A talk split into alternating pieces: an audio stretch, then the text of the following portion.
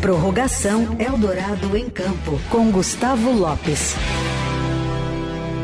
A gente sempre abre aqui o Fim de Tarde Eldorado, a semana do Fim de Tarde com prorrogação Eldorado em campo. Claro, ouvindo o Gustavo Lopes sobre as entrevistas que foram ao ar nos domingos às 8 horas da manhã, quando a gente apresenta o Eldorado em campo, sempre com personalidades importantes do mundo dos esportes. E aí, Grisa, tudo bem? Oi, Emanuel, Leandro, Olá. ouvintes, tudo certo? Como é que foram de final de semana? Tudo certo? O Leandro tá no- só no carnaval. carnaval, Não, só no carnaval não, foi sábado. Domingo não teve carnaval. Foi ótimo, mas não teve carnaval. E o Leandro batizou minha, fa- minha é, ex-geladeira, né? Minha geladeira morta. A geladeira Abel Ferreira. Como é que é mesmo? Co- é, Cabeça, fria, coração Cabeça fria, coração quente. Só funciona o freezer. tá funcionando, velho. Adorei o nome da geladeira, não vou querer nem mais que ela vá embora.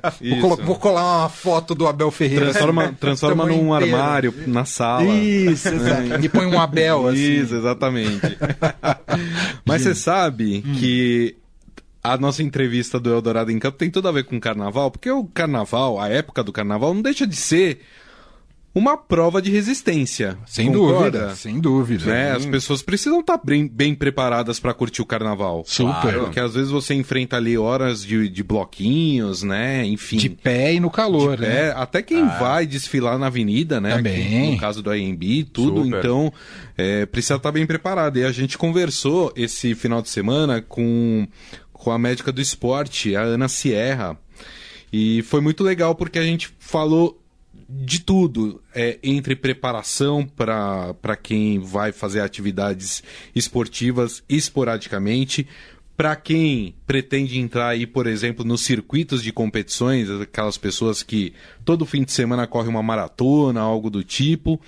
É, também sobre o desenvolvimento da medicina esportiva e o Brasil é um dos polos de referência em medicina esportiva, não é à toa que vários atletas brasileiros, quando estão na Europa ou em alguma outra parte do mundo, quando tem algum problema relacionado ao esporte, vêm para o Brasil se tratar. Porque a gente está muito avançado e nós temos grandes profissionais eh, na medicina esportiva. Então, é muito legal porque nesse papo a gente, é, a gente viu a importância de quem vai se dedicar ao esporte procurar um profissional que está atrelado à medicina esportiva.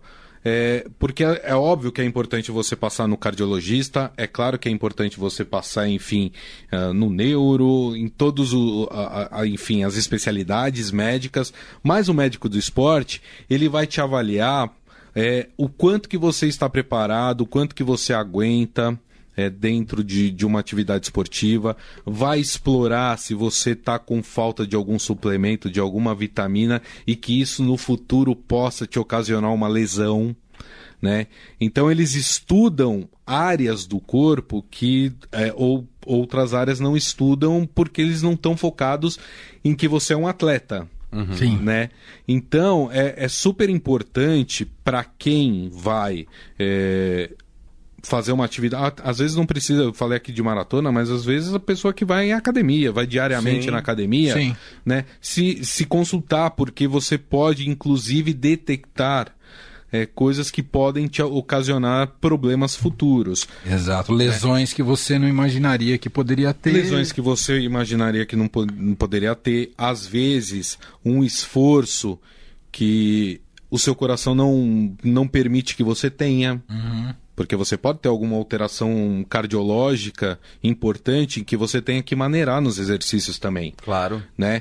Então, é, é- tudo isso faz parte de, é, é, das atribuições de um médico do esporte e, e- e torna a vida de quem faz esporte muito mais saudável. Até porque, é, se você frequenta é, um, um especialista, um médico especialista no esporte é, com frequência, você consegue inclusive melhorar o seu desenvolvimento como atleta.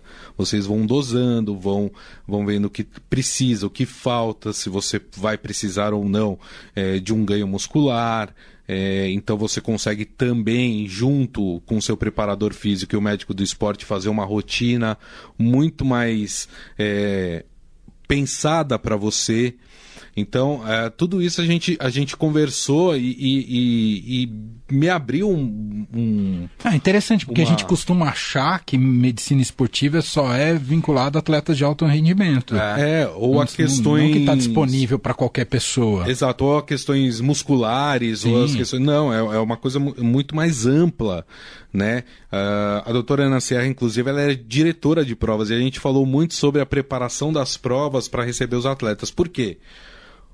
Vamos pegar aqui como exemplo uma São Silvestre que aconteceu aí no final do ano. Você tem desde atletas de alto rendimento como a turma da pipoca. Uhum, uhum. O cara que, sei lá, resolveu é, fazer a inscrição dele na São Silvestre um dia, é, não, não se preparou e foi lá correr. Essa pessoa tem um, tem um potencial de ter um problema. Claro. Né? De sentir alguma coisa, pode ser uma lesão ou até mesmo algum, algo mais sério.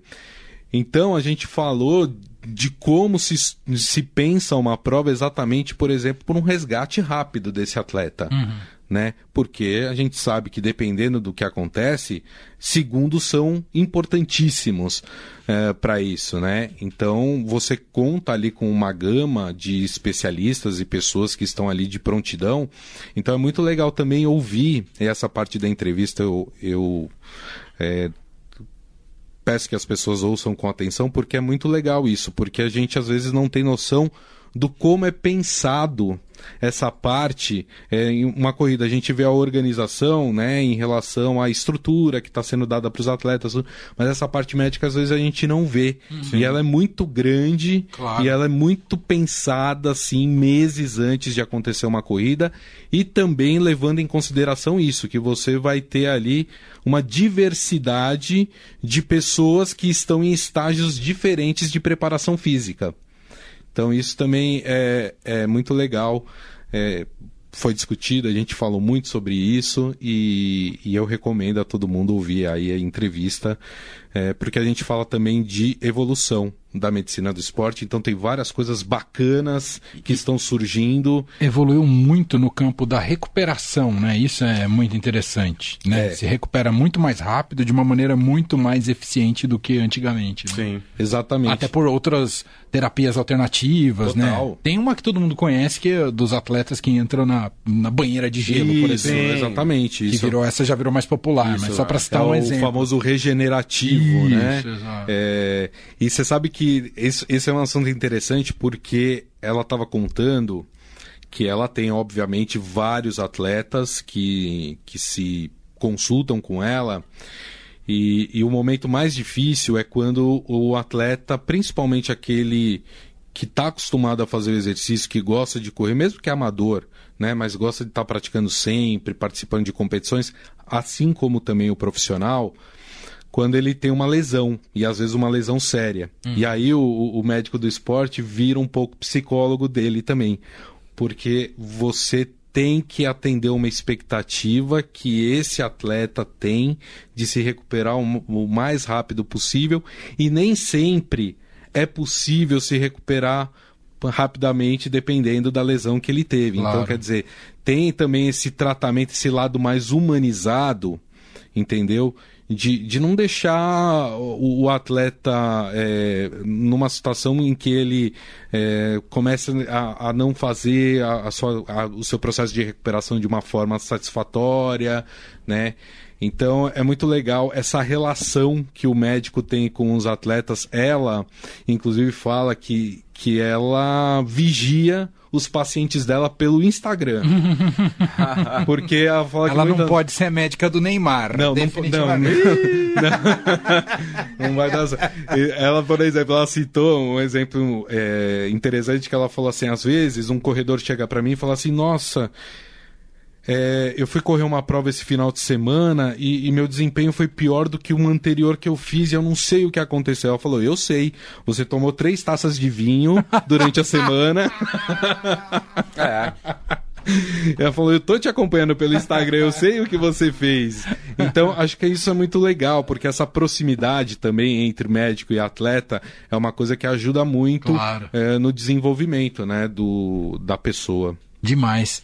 Ana Sierra foi entrevistada então do Eldorado em Campo deste domingo. Né? Quem perdeu pode ouvir né? Tá à disposição, tá disponível, né? Nos principais plataformas de streaming, Spotify, Deezer, Apple, Amazon.